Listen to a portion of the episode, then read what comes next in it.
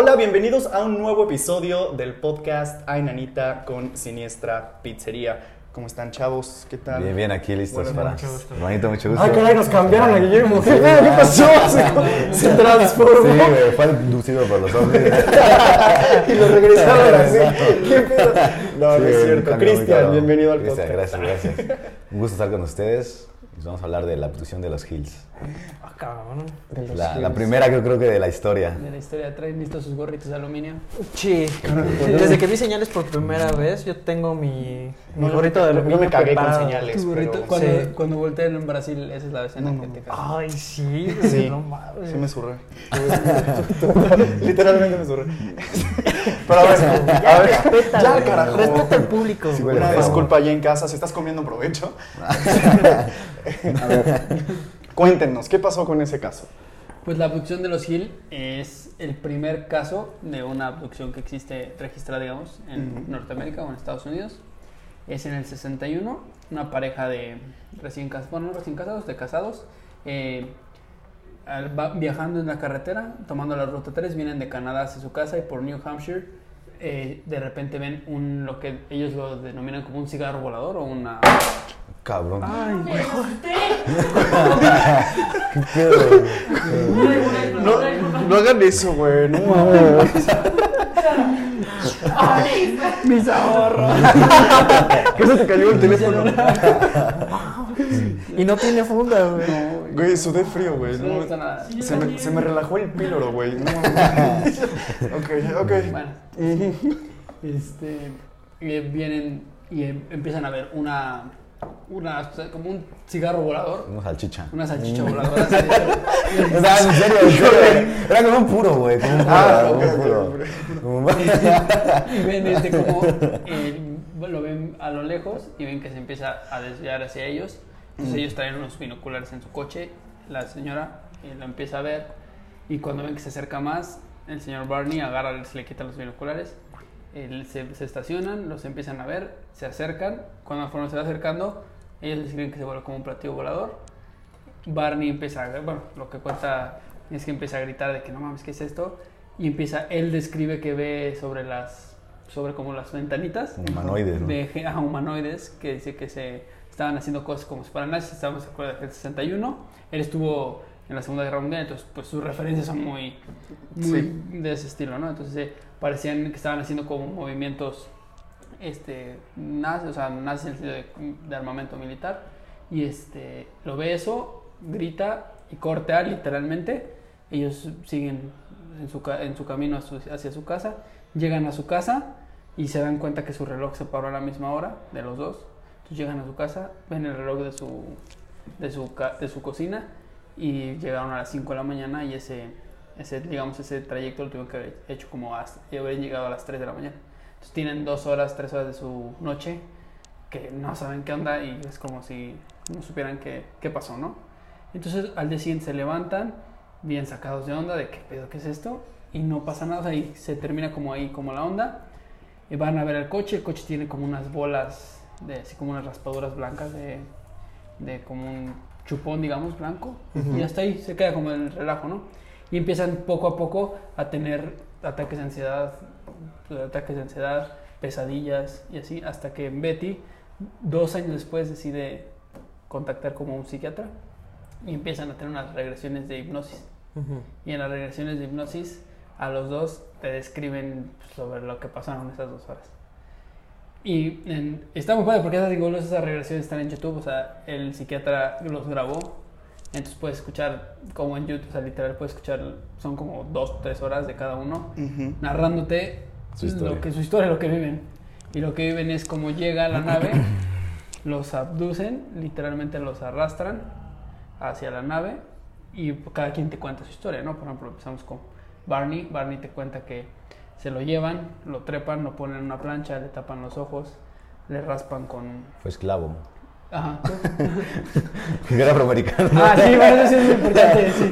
Es muy importante. Era una pareja multirracial, cosa que en los 60 pues, En los 60 era muy, Ah, muy mal mirado. muy, Ah, muy mal ok. visto, sí, o sea, bueno, incluso una de las preguntas que hacen los alienígenas es, que por qué son de diferente color. O sea, de hecho, es una de las preguntas que se hacen es. Ah, racistas aparte. Aparte, no, No, entremos, no entremos en esos temas porque, No, está muy mal, pinches aliens ¿Por qué son de diferente color? Este, ¿Por qué son uno se ve más viejo que el otro?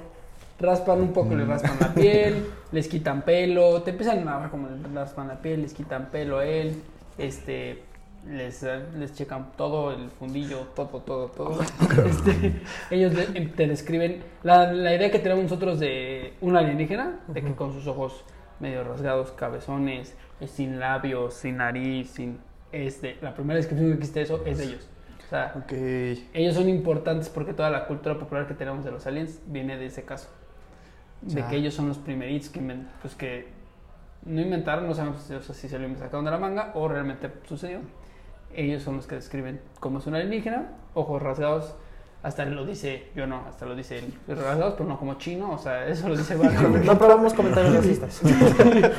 eso lo dice Barney en su, en su, ¿cómo se llama? en su regresión hipnótica. Tiene, eh, no tienen labios, no tienen una boca muy pequeña, nariz muy pequeña, este, ancha, sin orejas, digo, nada más tienen como orificios, no tienen pestañas ni párpados, solamente tienen como una membrana, este, una piel rugosa, eh, describe que son tres, por ejemplo, que es el líder, que es el líder, el doctor, que lo describen como el doctor, y el guardia, que es como los tres personajes que pueden como, dis- como notar. Barney realmente no le pasan cosas tan, tan raras, como o sea, lo llevan, lo examinan, le quitan piel, le cortan las uñas, le sacan, este, ¿cómo se llama? Le, le raspan, le abren la boca, le, ah, le sacan sus, sus muelas. Tenía como prótesis de dientes y le sacan sus prótesis para ver qué es eso. Este, entonces todo eso cuenta, cuenta, ahora sí que cuenta su parte y su esposa es la que también cuenta que pues a ella le toca un poco diferente. A ella le toca igual lo mismo, se la llevan, le raspan la piel, le cortan las uñas, le, le quitan pelo. Se nos están ahogando en producción.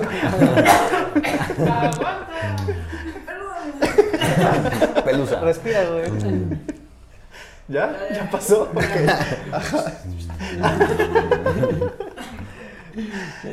le raspan la piel, le cortan, pero con ella es diferente porque a ella le empieza a doler cuando le están haciendo toda su, su o sea, cuando le están haciendo todo el examen, Ujú. le empieza a doler y entonces el líder le pasa la mano y le deja de doler y empieza a hablar con el líder ella. El e- ella dice que el líder habla un inglés bastante con un acento muy fuerte como extranjero, Ujú. entonces eh, le empiezan a hablar en inglés, ella le empieza a decir al líder que no pasa nada, que pues, están que están viendo, que van experimentando. Llegan, en ese momento, llega, dice ella que llegan los otros Mars, bueno, los otros alienígenas, eh, con los dientes asustados, gritando, entonces llegan y ella les explica, no, es que son unas prótesis que le- de los dientes, porque, pues, porque a esta humana se le salen los dientes, a este se le sacan los No dientes. mames, tuvieron recaros, pinche tratamiento. Ustedes ya se chingaron su, su dentadura. Sí. Este, entonces ella platica con ellos, platica como a qué vienen, más o menos, está platicando con el líder. El líder le, explica, le pregunta ya oye de dónde vienen. El líder le enseña un mapa de la. Aquí hay unos dientes, güey. Ah, sí. Aquí está la prótesis. Aquí están los dientes de los dientes. No, neta, nos costó un chingo encontrarlos, güey. Ah, no más. Tuvimos que ir a conseguir los dientes. No lo podemos mostrar en cámara. Porque... Ya se los Ya se chingaron. los chingaron, Hay güey. dientes, Yo creo que viene, viene. Alguien que le faltaba. güey. Apesta caries. Y este. Y llega, eh, le enseña un mapa. Dice, Ajá. ¿dónde son, dónde están ustedes? Y de dónde vienen. Y les enseña un mapa que lo dibuja esta Betty en sus regresiones. Dibujan la nave y todo. Este, y le dice, oye, pues que nadie me va a creer esto. Entonces el, el, el líder le da un libro. Y en la entrada, bueno, ella dice eso, que en la entrada, cuando se va a la entrada de la nave especial, llega el guardia y le quita el libro. Que le dice que no se lo puede llevar. Entonces ya dice, no, pues los, la tripulación no quiere que te lleves el libro, que la chingan, entonces ya la regresa a la nave y ya se va a la nave espacial. Y digamos, eso es todo lo que vivieron. Ellos son los primeritos que crean, o sea, que no, no existía alguien que haya pensado en una abducción alienígena hasta que ellos hablan de eso. Y es algo muy interesante porque tenían mucho que perder. Era una pareja, los dos estudiados, los dos con o sea, universitarios, trabajo. Una cosa muy difícil ser una pareja multirracial en los 60s. O sea, para ponerse en el foco del público en un tema tan difícil. Entonces, es algo como que muy, muy, muy raro. Además, tienen tres cosas como muy chistosas: que por ejemplo, el mapa que dibuja Betty, este, Betty. Después una maestra de, la, de, la, una, de una primaria este, y unos científicos encuentran como de a qué es galaxia y a qué lugar se refiere. Y es la- el conjunto este que se llama Zeta Reticuli. Que si ustedes leen a, o bueno, cuando ustedes vean historias de ovni, normalmente la mayoría se refiere a eso. Que es como de dónde vienen los grises, dónde vienen los reptilianos, o sea, cuando son muchas cosas de ovnis, ahí van a referirse de esa, esa, esa zona del universo, se supone. Ellos son los famosos grises, los primeros que aparecen los aliens como que los grises son ellos, ese tipo de mapa, o sea, todo viene desde esa historia. Entonces, Betty y Barney y el Área 51 es como los dos casos, los primeros casos donde toda la ufología comienza. Güey, yo no sabía esa historia, la neta. O sea, y, y nunca me lo pregunté hasta eso de a quién se le habrá pinches ocurrido al principio que son de esa forma. Sí, la descripción, ¿no? Como Ajá, los aliens, como de qui- quién se Sí. pudo inventar eso, ¿no? Como quién se pudo inventar las sirenas, los duendes, las hadas y esas cosas, Sí, como sí. quién pudo haber inventado un, un alien. Pero es que, por ejemplo, date cuenta que incluso con hadas, con sirenas y todo eso, es Peter Pan. siempre, no, siempre está basado más o menos con lo de, con un estereotipo humano. Sí. Por ejemplo, las sirenas, mitad humano, Sí, los duendes hadas. también Siempre tienen ciertas ¿no? facciones sí, humanas. Sí, sí. Pero, por ejemplo, ya tratar de imaginar como tal un aspecto así como un alienígena, Es sí, como, gris, está ajá. más complicado. Y Sí, es, ¿De dónde lo sacas? ¿De dónde lo sacas? O sea, ¿qué es lo Sí. que viste antes para pues, tener esa Para imaginar. inspiración? Sí, de hecho hay una, este, cuando son las regresiones que está Barney, está llorando, pero llorando, pero a llantos como bebé, porque dice es que, em, es que no, no puede ser, no es un humano, entonces me acaba, cuando se ponía, dice, cuando me di cuenta que estaba viendo ojos de otro planeta. Entonces es como el shock del, de Barney es ese, cuando su cabeza ya no pudo más, cuando se dio como que interiorizó que estaba viendo a un güey que no era de, Sí, este, sí. de este planeta.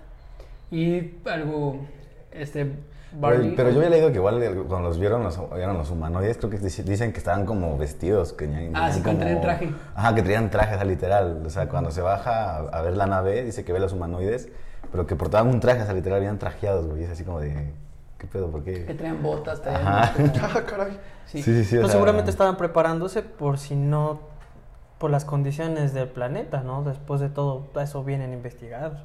O sea, sí, lo que probablemente era un traje, o sea, digo, si lo ves, un traje como espacial. Ujú. que, pero estamos hablando del 61, digo, probablemente ya existían, hay cosas Pues, como con los, eh, ya existía la carrera espacial, o sea, ya está como sus primeros pasos, pero pues, estás en un traje espacial, o sea, probablemente él lo describe como un traje de militar, Ajá. porque es lo que él conoce, o sea, él conoce Claro. un traje militar y por eso se describe eso, pero realmente es un traje probablemente espacial de que también ellos pues, no saben si pueden estar en esta atmósfera o lo que sea de ese estilo.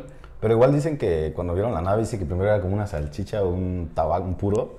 Pero cuando ya se acercó, cuando ya bajó como a dos, como a, a la altura de dos árboles grandes, a ellos arriba del auto, dicen que como que se, se abrió, se desplegó y ya era la forma literal, pues, platillo. de un platillo volador. O sea, primero lo vieron como un, un puro y después ya se, se abrió literal y era una nave espacial, o un platillo volador.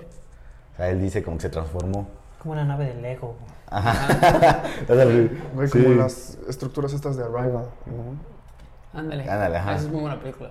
Ándale, ajá. Increíble película. Increíble. Me da mucho Preciosa miedo. película. Todos estos temas me dan mucho miedo. Yo creo que me da hasta un poco más de ansiedad que los casos paranormales de fantasmas y así.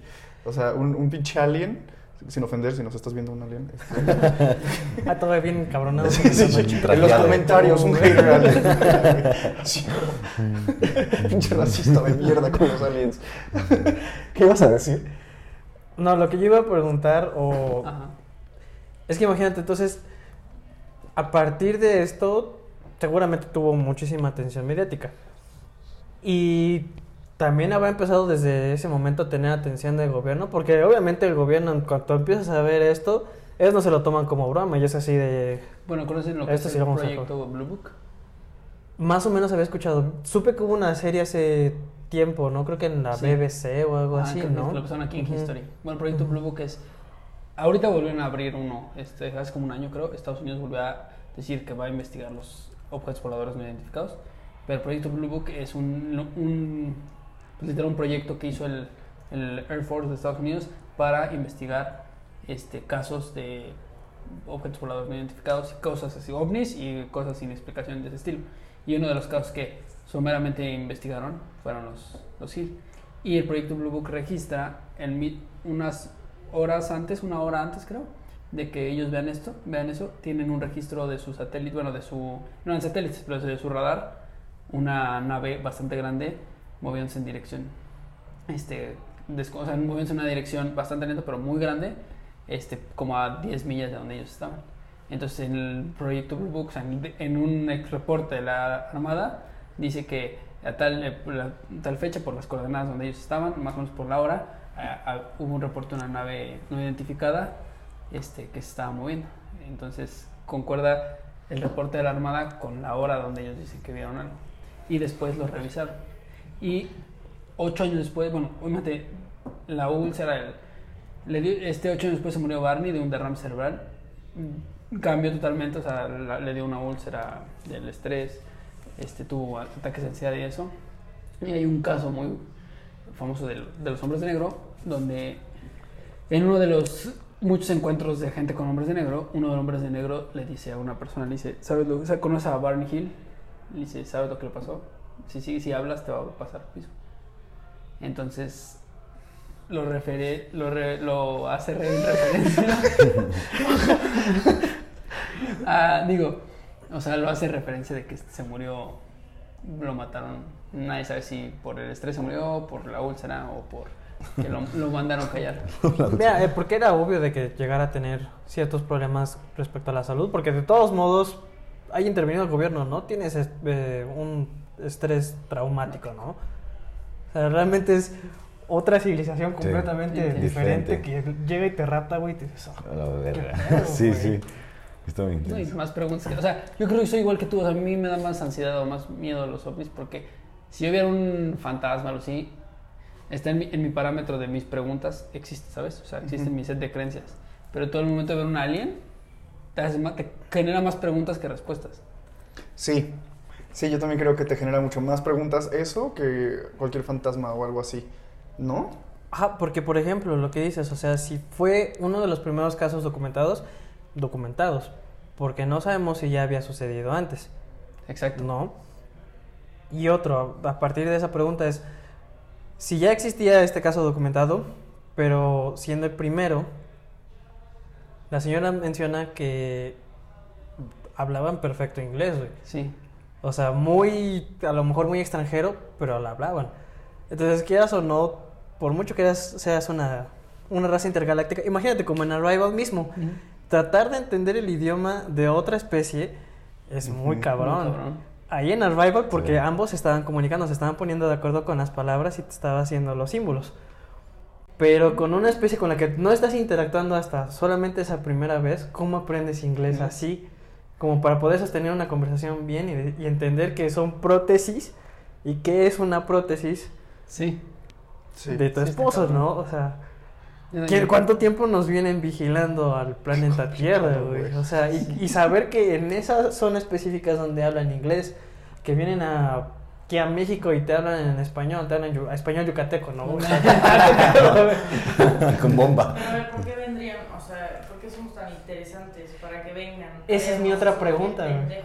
Exactamente, esa es mi primera pregunta. güey. La neta, güey, o sea, estamos bien pendejos. Pero ¿Para es qué, que no? podríamos llegar a Miren nuestra pendejez. existe la paradoja de Fermi. Sí, güey. Que es, o sea, que eso es algo que también es, es bueno, te dice que la paradoja te dice que el universo eh, estadísticamente es improbable que no haya que no haya vida alienígena, o sea, porque somos tantas galaxias en tantos lugares, entonces, ¿por qué?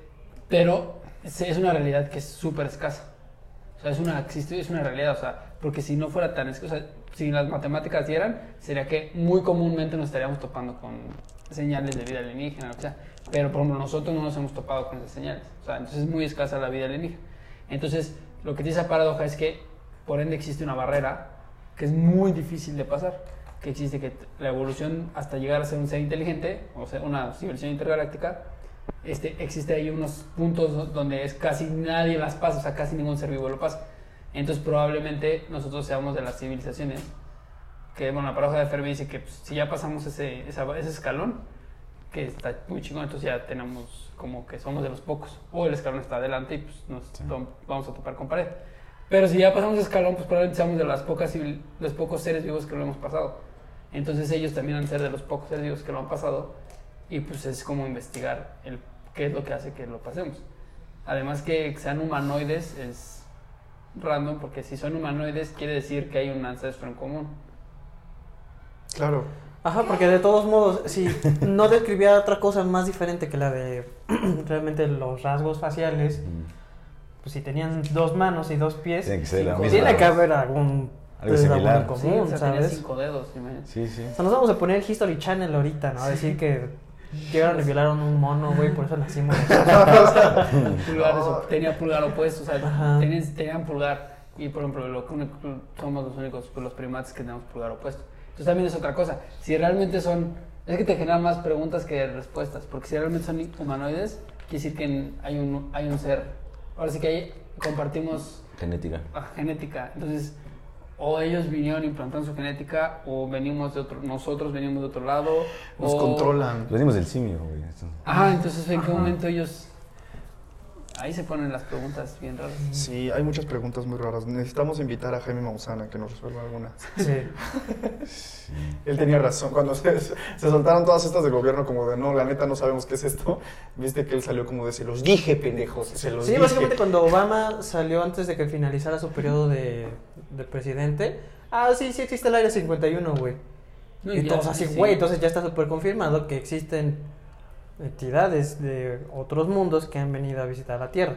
Ahora, la razón y mi pregunta principal es, ¿y por qué no han hecho ningún contacto directo? Así como bajar, punto ya sabemos que siempre es en pinche Nueva York, bajar ahí mismo y decir, venimos de otro planeta, venimos a compartir nuestro conocimiento. Estamos muy pendejos para que compartan el conocimiento. ¿Serán buenos o malos? Esa es otra cosa. No creo que sea ni uno ni otro, ¿no? Muchas preguntas. O con las runas, ¿qué querrán decir, no? Igual. Ajá. Con las runas, ¿qué, qué querrán decir? ¿Qué querrán decir? O sea, es que también. O sea, es una ventana de tiempo. Y es que aparte los Hills dices que fueron los primeros que dieron como que los rasgos físicos de un, de un, de un alienígena, pero pues de antes ya se ven... Pero lo entendían, o sea, es que los que son los primeros que dan, no, para mí entender, los rasgos físicos de una alienígena cuando entiendes la tecnología. O sea, han, ay, ¿cómo se llama esta madre? Sí, hay un, este, voy a empezar muy alienígenas ancestrales. la Biblia, ahorita. Este, sí, exacto. Sí, voy a empezar muy alienígenas ancestrales. Ok, Pero conocen los rollos ¿De qué del, rollos del mar muerto. ¿Qué? Sí. Sí saben lo que son los rollos del mar muerto. No. Bueno, los rollos del mar muerto son unos, eh, unos pedazos de Biblia apócrifos que son, no están como. que literal en los, al principio del siglo XX, un güey en el mar muerto estaba cuidando sus cabras y se metió en una cueva, o sea, del mar muerto, y encontró unos jarrones. Y cuando abrieron los jarrones, tenían un texto. El texto, pues el güey dijo, ah, es piel, jarrones viejos, los fue a vender a a un mercado ahí en Israel.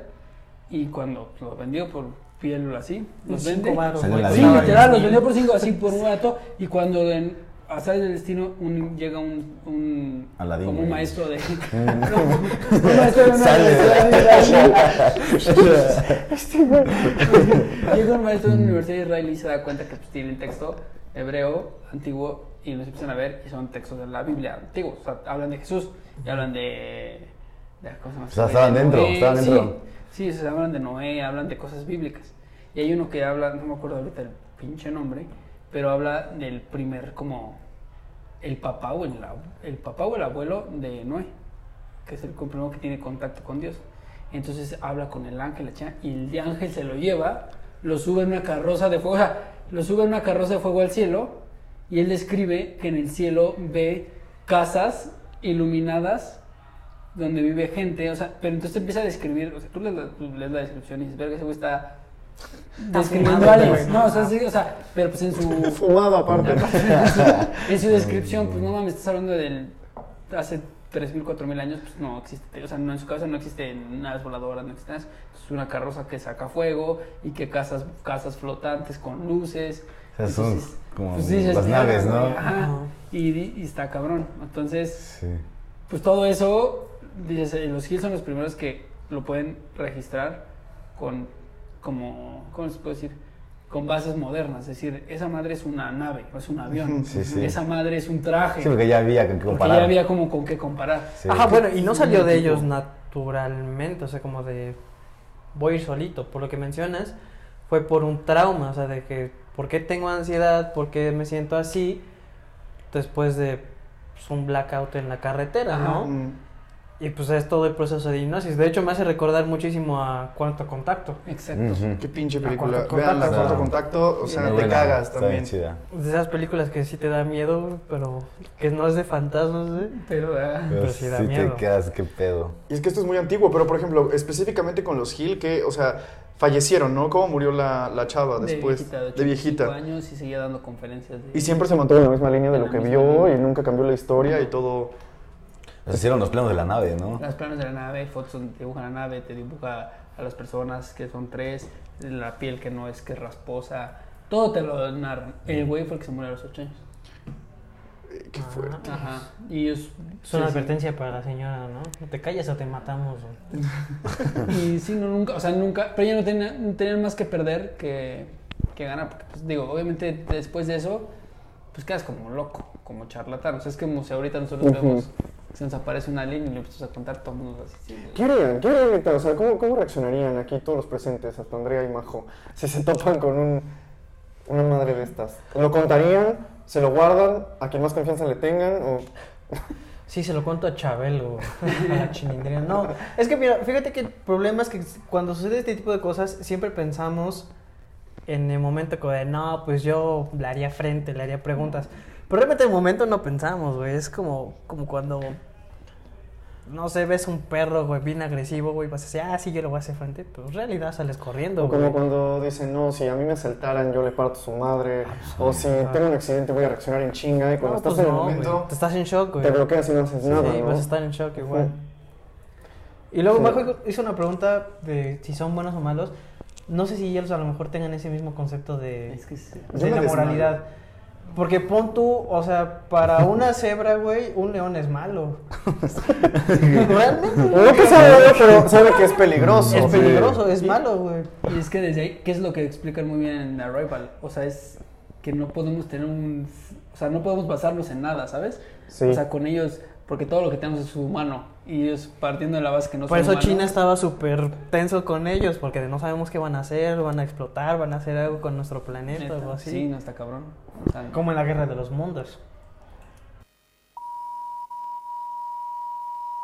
Porque Sí. tanto existe la moral positiva del Arrival, que es lo que están intentando evitar es una guerra. Sí. y guerra de los mundos. Que es vienen que- para este pues para comernos literalmente, porque ves que todas las ramitas de sangre que quedaron y toda esa onda. Sí, Igual en Nope. Nope, no sé si ya la vieron, de No, Jordan que Peele. Ah, es verla. preciosa la película, ¿Está como chida? todas sus películas, está increíble. Es un nuevo concepto literal de aliens. O sea, está bien chido. No puedo contarlo no- porque si no vamos a Pero no aparecen, ¿no? O sea, como tal no salen los alienígenas o... Es No, que- No, no, no, es que- no, es no. Es sí- si te digo, Porque es que yo, yo vi el trailer y nada más veo como que los, los jalan, los abducen, pero como... es que tendrás que ver la película. Ah, ok, ok. O sea, es, es increíble. A mucha gente no le gustó, A ver a Cuevana. gente no le gusta Nada. A Jordan Porque Peele- el cine ya la quitaron, yo creo. Creo que sí. güey. Yo ni la a comprar, pero- porque ah, sí, en la calle, güey, la ponga, güey. No apoyamos la piratería, chavos. Unos chetos. yo. Una parte que compre película, te piden que la prueben y la quitan, güey. Me van. No, déjela ver si se sigue viendo bien. Sí, sí, que no, la güey. Hasta que otro la pida o que se repita, güey. Pero no, no. Sí, es increíble, es hermoso. No, pues como el vocalista de Blink-182, ves que igual dedicó toda... Bueno, en 2015 dejó la banda para investigar todo lo de los ovnis, que se volvió ufólogo. ¿Y si encontró algo? Pues él perjura y asegura que sí, hay, que sí es posible comunicarse, que sí hay como una lengua para comunicarse con los, eh, con los ovnis. Pero es volviendo a lo mismo, por ejemplo, en Cuarto Contacto, que ves que mencionan que es el... Ay, ¿Cuál era la lengua?